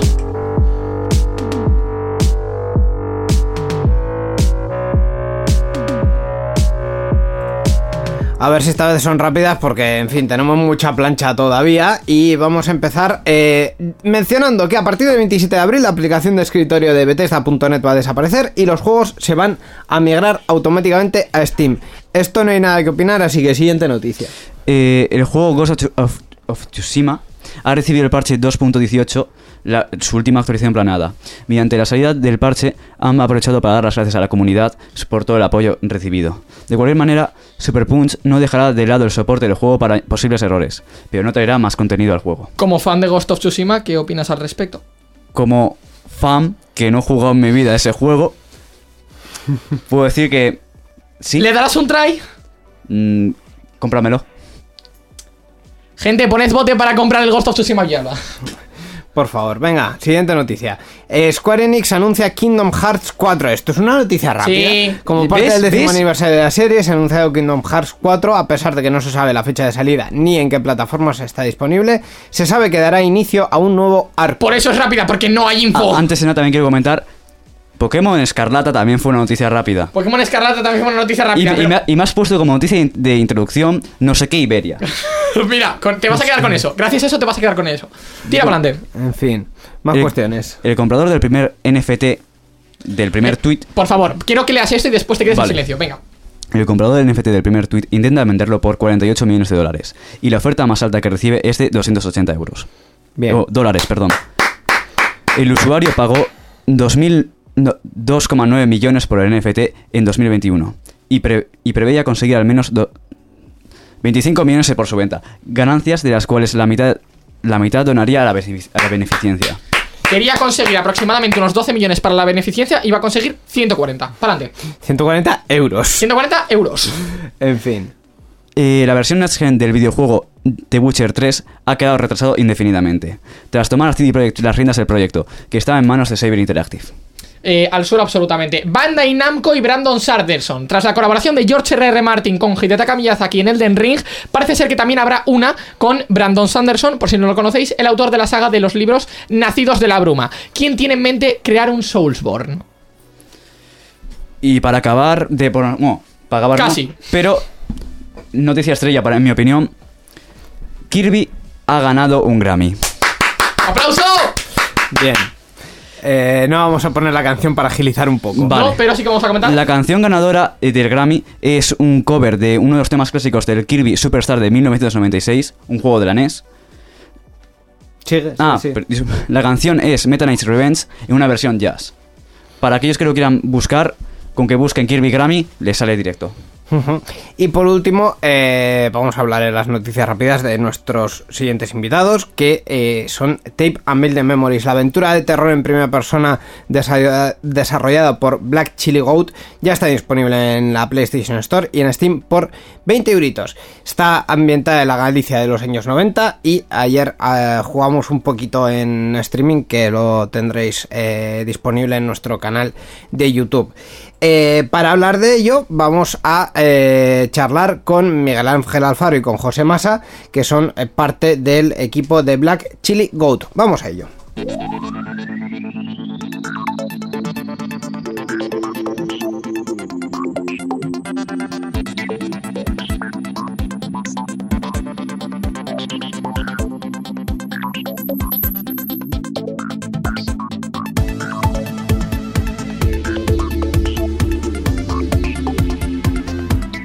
Pues tal y como ha comentado Íñigo para la sección de la entrevista en este programa, patrocinada por PlayStation Talents, la iniciativa eh, de apoyo a los estudios de videojuegos independientes, hemos traído precisamente a un estudio de esta iniciativa. Y es que este 14 de abril, lo que para nosotros es ayer, ha salido Tape and Veil de Memories, videojuego de terror inspirado en la Galicia de los años 90, tal y como hemos comentado hace un momento. Para hablarnos sobre el juego, su desarrollo, lanzamiento, inspiraciones y demás cosas, nos hemos traído a Miguel Ángel Alfaro y José Massa. Buenas tardes, chicos. Res. Ahí estamos. Eh, pues para empezar un poco, quiero que nos habléis para mm, contextualizar un poco a la gente, por si no conocen, eh, sobre la historia del videojuego, de qué se trata y, y demás. ¿Qué nos podéis contar? Mm, Eh, ¿Lo explico yo o lo explicas tú, Miguel? Dale, dale, dale. Yo, venga, vale, me encargo yo. Ahora yo me está. Bueno, eh, Tape the Memories es una aventura, un thriller narrativo con ciertos toques de puzzle y terror, donde eres Siria, una chica que recibe un VHS de su padre desaparecido hace siete años. Eh, a través de esa cinta, eh, Iria se mete en sus recuerdos y empieza a intentar descubrir qué es lo que pasó, eh, porque desapareció su padre, pero para ello contará con la ayuda de una cámara, una vieja cámara de vídeo que le dejó, con la que es capaz de rebobinar los objetos en el tiempo, haciendo que algunos vayan hacia adelante o hacia atrás, utilizándolo pues como una herramienta para poder explorar estos recuerdos y descubrir la realidad de lo que pasó en Antumbria. Vamos a introducir un poco el comodín del público, eh, que esto es algo que hemos metido nuevo ahora a partir de, de esta entrevista, eh, que son pues eso, preguntas que nos hace el público. Eh, justo hemos comentado antes que, que está inspirado en Galicia. Entonces, la pregunta en cuestión ha sido realizada por Javi López del podcast El Hipercubo y nos pregunta específicamente que como asturiano viviendo en A Coruña, una de las cosas que más le llamaron la atención con el anuncio del juego es que de alguna forma su argumento está vinculado a Galicia precisamente. ¿Ha sido esto elegido al azar o tiene peso en la historia? Si no es spoiler, ¿podríais comentar cómo se llegó a barajar y o por qué elegisteis Galicia? Dice también que ganazas de ponerse con él como fan del género del terror que es y que un saludo. Pues sí que. no es spoiler. Esto. eh, Tape empezó hace mucho tiempo como un proyecto de máster que, estaba al final. Estaba ambientado en, en Estados Unidos.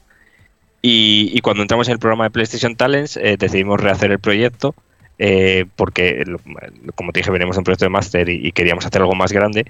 Y, y bueno, eh, al final eh, yo, por ejemplo, soy de Cantabria, eh, me gusta mucho el, el norte de España y todo el folclore y todo ese misticismo que, que tiene y que genera. Y, y, por ejemplo, José le, le encanta Galicia, estuvo trabajando allí, se enamoró de ella y cuando decidimos eh, qué historia hacer y cómo, qué historia que- queríamos contar, eh, Galicia nos pareció una ambientación perfecta para, para poderlo hacer. Por eso, por eso el mis- misticismo que había, también en ese momento Fariña estaba muy presente, en la historia pues tiene quizá pues un toque de historia negra como, como podría ser la historia negra de, Galicia o esas pequeñas historias que hay en, todos sitios. Entonces creemos que era una, una gran ambientación para, para el juego y que podíamos sacar mucho jugo de, de- de Galicia. Además era algo que nos gustaba y dijimos, ¿por qué no? Vamos, vamos a ambientarlo en, en Galicia. O sea que un poco también por el tema de, de novela negra. Fíjate que me ha llamado la atención eso que decías tú, de que Fariña puede ser un poco el, no sé cómo decirlo, el easter egg, por así decirlo, de, ah, sí, mira, inspiración también de esto, entre, entre otras cosas. Sí, era, es que como era algo que, que también estaba dentro de nuestra historia, de la historia de, Tape, eh, no es la historia principal de, de Iria y su padre, pero es algo que, que añadimos y que, era un complemento a la historia. Entonces, sí, muchas veces nos lo han preguntado y quizá no directamente, no lo pensamos en su momento, pero más tarde ¿sabes? Dijimos, es que claro, pasó, pasó todo seguido. Es en plan de, estamos montando la historia, añadimos este tipo de, de cosas al argumento para complementar la historia y estaba Fariña por ahí. En plan de, quizá fue todo, fue todo seguido y no inconscientemente lo, lo llegamos a meter. Y no sé, eh, un poco eso es la sensación. Pues fíjate que nos preguntaba también David Bernard de GameLex que a ver cuál era la, la principal fuente de inspiración para crear el título, que, que lo habéis eh, justo respondido ahora. Eh, me comentabas hace un momento, Miguel Ángel, que esto era un trabajo de fin de máster. Sí, sí, sí. esto empezó como un trabajo de máster. a partir de ahí, pues bueno, terminamos el proyecto, lo, prese- lo presentamos a los premios eh, PlayStation Talents allá por 2017 más o menos. Eh, ganamos el premio al, juego más, más innovador y, con eso pues eh, pudimos entrar a las conversaciones con Talents, estuvieron, inter- estuvieron interesados en nosotros y en que nos uniésemos a, a su programa de, de PlayStation Camps y a partir de ahí pues, eh, pues eso empezó, fue toda una bola de nieve, empezó a escalar y bueno, hemos terminado sacando tape eh, ayer y, y aquí estamos. José, eh, me comentaba justo Miguel Ángel esto, el tema de que salía, eh, bueno, de que lo presentasteis en 2017, pero antes de eso, ¿qué trabajo ha llevado por detrás el juego? Eh, bueno, justo en 2017 lo presentamos, pero fue como más el- un prototipo. Un prototipo ni siquiera tiene mucho que ver con esto. La idea como que se parecía, pero estaba ambientado en, en Seattle, en Estados Unidos. La- el personaje se llamaba Erin. Hay un guiño en el juego también a eso dentro. Pero justo la idea era que era como una especie, sobre todo, partido de la idea de la cámara. O sea, de tener una, mm, un personaje que era capaz de rebobinar cosas, ¿vale? Por el tema de decir, vale, me he equivocado con algo, voy a intentar arregl- arreglarlo. Y técnicamente se nos iba de las manos, porque recordemos que éramos estudiantes de máster y era muy grande el juego. Así que, ¿cómo conseguimos que esa mecánica donde podías rebobinar todo se redujese? No tan Life is Strange, sino más condensada. Pues teniendo una cámara que podías utilizar como foco. A partir de ahí ya la historia salió sola. Ya una vez entramos en Talents, empezamos a hacer la historia y ya entró todo solo. Fue avanzando, fue avanzando, fue avanzando y hasta donde estamos. Fue, ha ido iterando, como poco a poco, pero siempre la historia de Iria, eh, su padre Anso y toda la relación que tiene tanto con él como con su madre Susana ha sido como el núcleo. ¿no? Como decía antes Miguel, al final hay como todos los personajes extra que hay, ¿no? Las historias secundarias que te vas encontrando en el juego, en la parte de la narrativa, son todas como para perfilar mejor la relación que tienen ellos tres. Y Entiendo entonces que es el pues, primer juego que desarrolláis. Sí, sí. Es el... Sí que es verdad que algunos, pues bueno, hemos trabajado ¿no? en, otros, en, otros, en otros sitios, al final somos indie, algunos de nosotros pues trabajamos en otros estudios o tenemos otros trabajos. Eh, pero justamente como, como estudio nosotros y todos juntos, el primero que hemos hecho. Eh, Miguel Ángel, cuéntame, porfa, ¿quiénes componéis el equipo de Black Chili Goat? Eh, bueno, eh, durante el desarrollo hemos ido, hemos ido bastante gente en el, en el, en el desarrollo de lo que es de, de- de tape. Eh, principalmente estamos José y yo, pero luego hemos tenido mucha gente colaborando. Estaba, eh, hemos llegado a ser unas 14 personas más o menos, pero al final eh, lo que hablamos, hay mucha gente que, que vino con nosotros en el máster, que empezó colaborando con nosotros y luego pues fue encontrando trabajos y, y la imposibilidad de, compatibilizar las dos cosas, porque al final nosotros lo hemos ido desarrollando en, nuestro tiempo libre. Eh, como decía José, estamos trabajando y, echando una, dos horas, tres horas al día, dependiendo de, cómo nos, de, cómo estuviésemos. Y al final es eso, hemos sido unas 14 personas, pues entre artistas, eh, gente de sonido, diseñadores, programadores, gente que nos ha echado mano de marketing, la gente que ha estado también de talents. Eh, al final, bueno, hemos sido un grupo para lo que es el proyecto y que sea nuestro primer proyecto, eh, era, era un grupo un, un poquito grande. Siempre comparado con otros estudios somos pequeñitos, pero, pero bueno, Sí, yo que es estoy muy de todo el equipo. Sí que es verdad que hemos, hemos entrevistado más de una vez a estudios de una, dos personas, incluso o tres. Eh, hablando precisamente del tema de los estudios, como easter egg, así detallito, ¿de dónde sale el nombre? Uf, eso mm, tiene su cosa. Creo que fue el único nombre. Eh, elegimos- eh, hicimos una, como una especie de, de eso con muchos nombres, ¿vale? Y creo que fue como el único en el que nadie tenía nada en contra. o sea, es como cuando eligen el nombre de Bart Simpson. es como, no, no, este es el único que no tengo nada en contra, ¿no? Que no, que, funciona y como nadie... Y al final nos quedamos con ello. Tiene un cierto easter egg dentro del juego porque al final Black Chili Goat es BCG, que también es 237, que es la habitación del resplandor y tiene importancia también dentro de Take todo esto. Pero vamos, sí, sí, ahí, de ahí sale. ¿eh? O sea, es, Eh, fíjate que, o sea, era como O sea, si te fijas en el logo, en verdad, sí que ese tema que has dicho tú de lo de las letras tenía mucho sentido, pero no sabía que llegaba hasta tal punto. O sea, fíjate. O sea, no, no sé muy bien cómo, cómo explicar esto. Eh, nosotros probamos el juego ayer, ya, ya lo sabéis, y sí que es verdad que el tema de las puertas, la interconectividad, todo, es- era todo como muy elaborado. No sabía que llegaba también hasta el punto del nombre del estudio.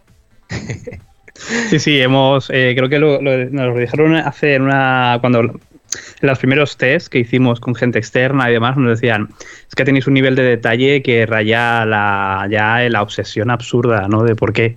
Es como, bueno, porque es lo- sobre todo lo más fácil para nosotros, en vez de tener 10.000, yo que sé, gráficos de la leche o cosas así, pues hemos tirado con lo que sabemos contar, que es una buena historia, con todo muy bien hilado y que al menos se cierre, que sea un círculo completo. Y todo, todo está relacionado, todo está vinculado. Desde que os presentasteis a los premios en 2017, ¿cuál ha sido vuestro recorrido en Talents?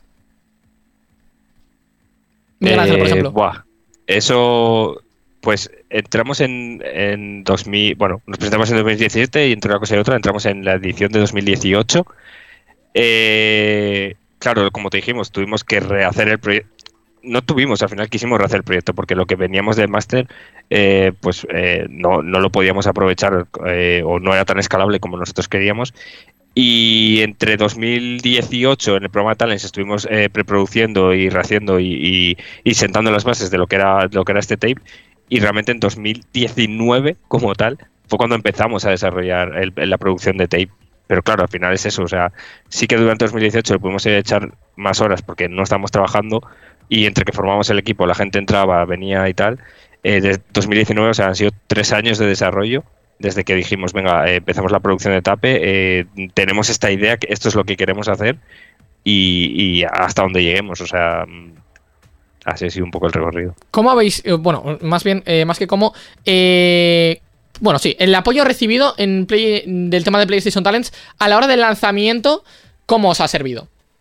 Porque sí que es verdad que en redes y demás se le ha hecho un eco eh, muy grande, pero más allá de eso, La verdad es que eh, con el tema del lanzamiento sí que sí que hemos notado mucho el apoyo de Talents, o sea, todo el tema de pues, todo lo que se ha movido, eh, eh, con todos los contactos que nos han dado, eh, pues incluso pre-lanzamiento, eh, desde, desde Talents que Virginia, por ejemplo, que ha sido la, la chica que, que estaba llevando todo el marketing nuestro.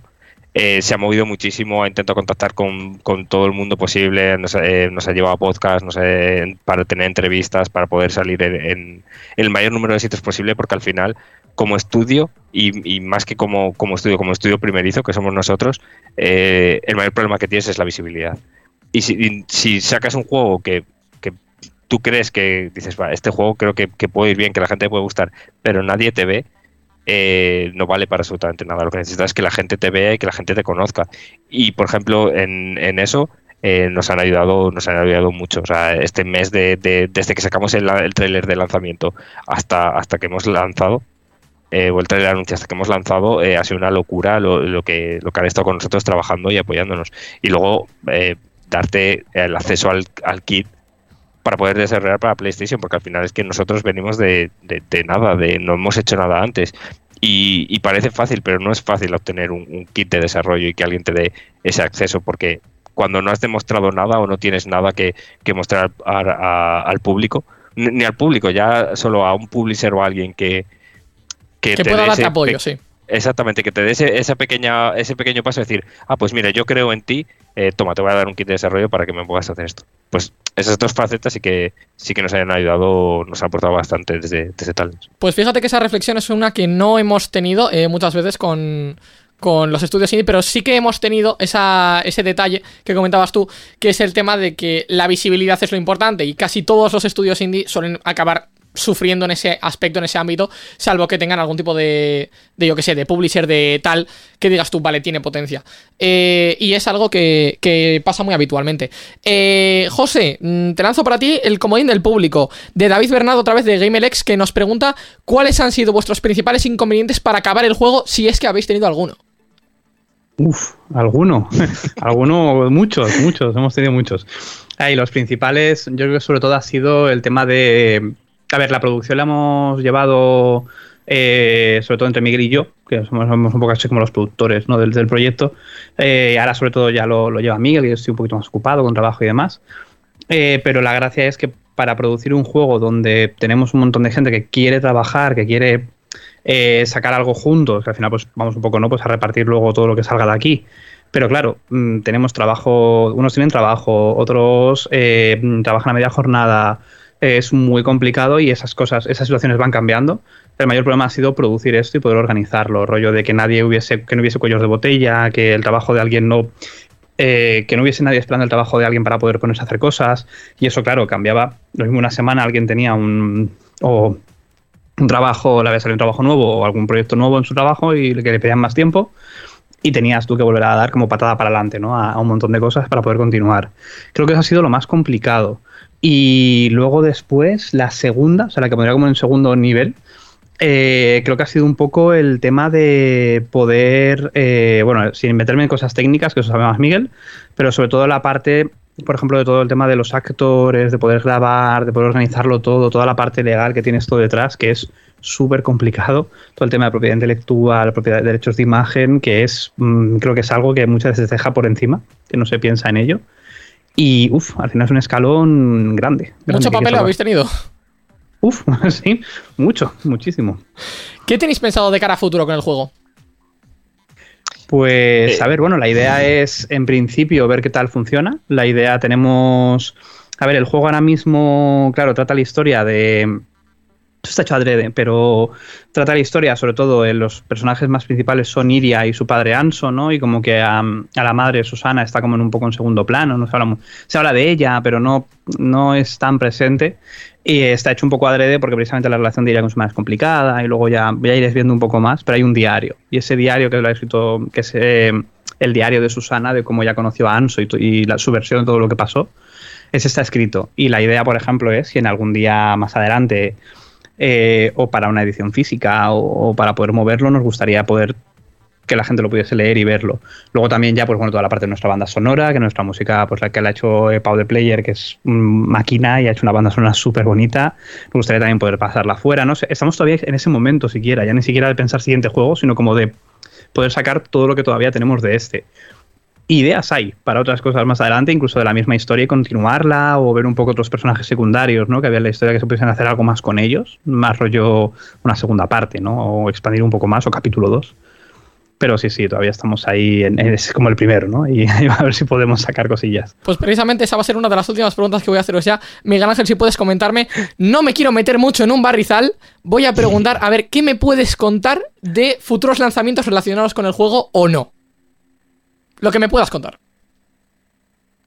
A ver, tampoco, tampoco es que es que haya nada completamente planteado, pero sí que tenemos varias ideas. Eh, queremos estudiarlas, queremos ver eh, cuáles tienen mayor viabilidad, pero sí que sí que nos encantaría expandir el, eh, el universo de Tape o, sí que nos gustaría expandir esta historia de, de, Tape ya como ha dicho José, o sea, ahora mismo tenemos la historia de, de, Iria o de Anso y su familia, pero suceden muchas más cosas en Tape, hay muchos sucesos y, y, otras historias que nos gustaría contar que estén relacionadas con pues más con todo el valle, con Antumbria, con, con pues eso, un poco el universo de, de porque al final nosotros nos ambientamos en Galicia, pero, pero el municipio donde sucede todo, el pueblo donde sucede todo, es un, es, es un pueblo ficticio. Y bueno, las historias que se suceden, con todo lo que ha pasado allí, sí que nos gustaría expandirlo. Y, y de momento tenemos ideas, no hemos empezado todavía a trabajar en nada, estamos totalmente centrados en, en sacar tape. Y, y, por ahí irá un poco la, la, cosa, a ver, a ver qué tal se da tape a ver, y a ver qué, que es lo próximo que puede venir. Un detallito que se me ha olvidado justo preguntaros antes. Eh, me comentabas justo que, que, eso sí que lo sabemos, que está inspirado en, en Galicia, en Galicia como, como comunidad autónoma, claro. Uh -huh. Pero Antumbria específicamente el pueblo está ambientado en algún pueblo específico. Pues sí, bueno, en espe específico específico no, pero sí que cogemos un poquito de, de diferentes sitios. Por ejemplo, está eh, Dumbría, que está en el Camino de Santiago, que está en la zona de, de, Coruña, más al norte. Luego también está en Aceredo, que hace poquito hubo una sequía y apareció el pueblo, creo que es Aceredo, espérate que no me equivoque y lo estoy diciendo mal, sí. que es un pueblo que quedó inundado por la construcción de una presa y justo, vamos, un pantano en los 70, antes de los 70. Y justo la, la, gracia es de que ese pueblo hace poquito hubo una sequía y con el tema de eso y ha vuelto a aparecer. Ya empezó a visitar gente justo. Eh, pasó eso como un mes antes de que saliese tape. Como. Casualidades. Eh, ¿Tenéis pensado colaborar con algún otro estudio, Miguel Ángel, en un futuro? Eh, hombre, de momento no hemos hablado con nadie, pero eh, yo no cierro ninguna puerta. eh, a mí me encantaría. O sea, nosotros estamos abiertos a, colaborar con, con quien sea, eh, porque al final, no sé, creo que, que es muy, benefici- muy beneficioso para todos. No sé, al final todo el mundo aprende de todo el mundo y, y, y- y, no sé, puede ayudar a, que estudios. igual un estudio pequeñito como nosotros eh, tiene ciertas limitaciones, o sea, con Tape hemos visto que, tenemos ciertas lim- limitaciones y las hemos intentado suplir de otra manera. Quizás si tenemos la oportunidad de colaborar con otro estudio que nos supla esas limitaciones, entre dos estudios pequeñitos podemos crear un estudio algo más grande y, y que y quizá hacer un proyecto un poco, un poco mayor o con más, no sé, con un proyecto un poco más, más tocho, por así decirlo. Eh, yo por mí sí, o sea, si hay algún estudio viéndonos y quiere colaborar, hombre, contactar con nosotros porque, porque a nosotros nos encantaría al final. Gente, puertas abiertas. podéis, podéis mandar solicitudes. Pues ahora os voy a dejar elegir a uno de los dos, eh, José o Miguel Ángel, para que tengáis vuestro minuto de oro para vender vuestro juego al público. Eh, Venga, si es de vender, José. Bueno, Es el que vende bien, lo siento. venga, a ver, vale. Eh, un minuto, ¿no? ¿Contando Sí, ya? Un minuto ya. Venga. Bueno, pues si os gustan las historias eh, con profundidad, historias que cuentan cosas de, de familias normales de España, en un entorno en el cual donde no todo es lo que parece y donde al final los secretos de la familia, esas cosas que nunca, las nunca se quieren contar, siguen ahí de fondo. Tape es vuestro juego. Al final es una, hemos intentado contar una historia que no solamente hable de secretos y cosas malas, sino de cómo la gente se relaciona con esa herencia y cómo al final tenemos que lidiar con las cosas que nos han dejado. Y además, si os gustan los puzzles y los thrillers, Tape os va a gustar. Pues con esto, para terminar, recordamos a los oyentes Tape Unveil de Memories, eh, espero no equivocarme, disponible para PlayStation 4 y PlayStation 5 en la PlayStation Store y para PC mediante Steam. Eh, muchas gracias por estar hoy con nosotros, Miguel Ángel y José. Esperamos teneros Gracias de vuelta muy pronto. Gracias. Hasta luego. Muchas gracias a vosotros.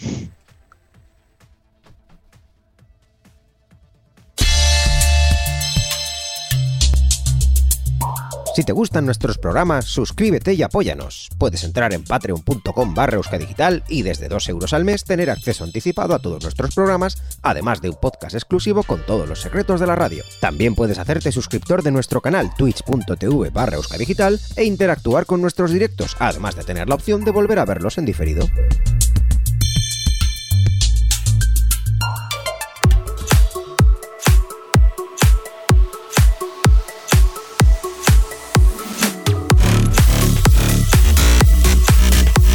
Pues ya tenemos todo el pescado vendido, ¿no? Pues ya tenemos todo el pescado medio. Con, eso- con esto terminamos el episodio 45 de Gaming Room. Ya no queda más Qué que bien. agradecer, agradecer a la gente. Así Agradece, que vamos a ir por partes. Primero, eh, agradecemos como siempre a Miquel por su trabajo en la producción y en esta ocasión también de colaboración. Eh, agradecerte a ti, Íñigo, por el trabajo de control, sonido, cosas. Y de la colaboración también, que bueno, hoy, ha sido, hoy ha sido un poquito escasa, ¿eh? Pero Qué bueno, dolor. Como siempre también, Gorka Villalba, gracias por acompañarnos hoy. Y también a Borja, que lo hemos tenido en, en nuestro breve espacio. Y agradecer también al- a los chicos de la entrevista, a José y a Miguel Ángel, y a PlayStation Times por patrocinar la sección. Eh, y bueno, ya obviamente a vosotros, a los que estáis al otro lado de los cascos, de los auriculares, de camino al trabajo, de camino a casa, en el bus, metro, en la ducha, yo qué sé, me da igual. Eh, por escucharnos, por acompañarnos en otro episodio más.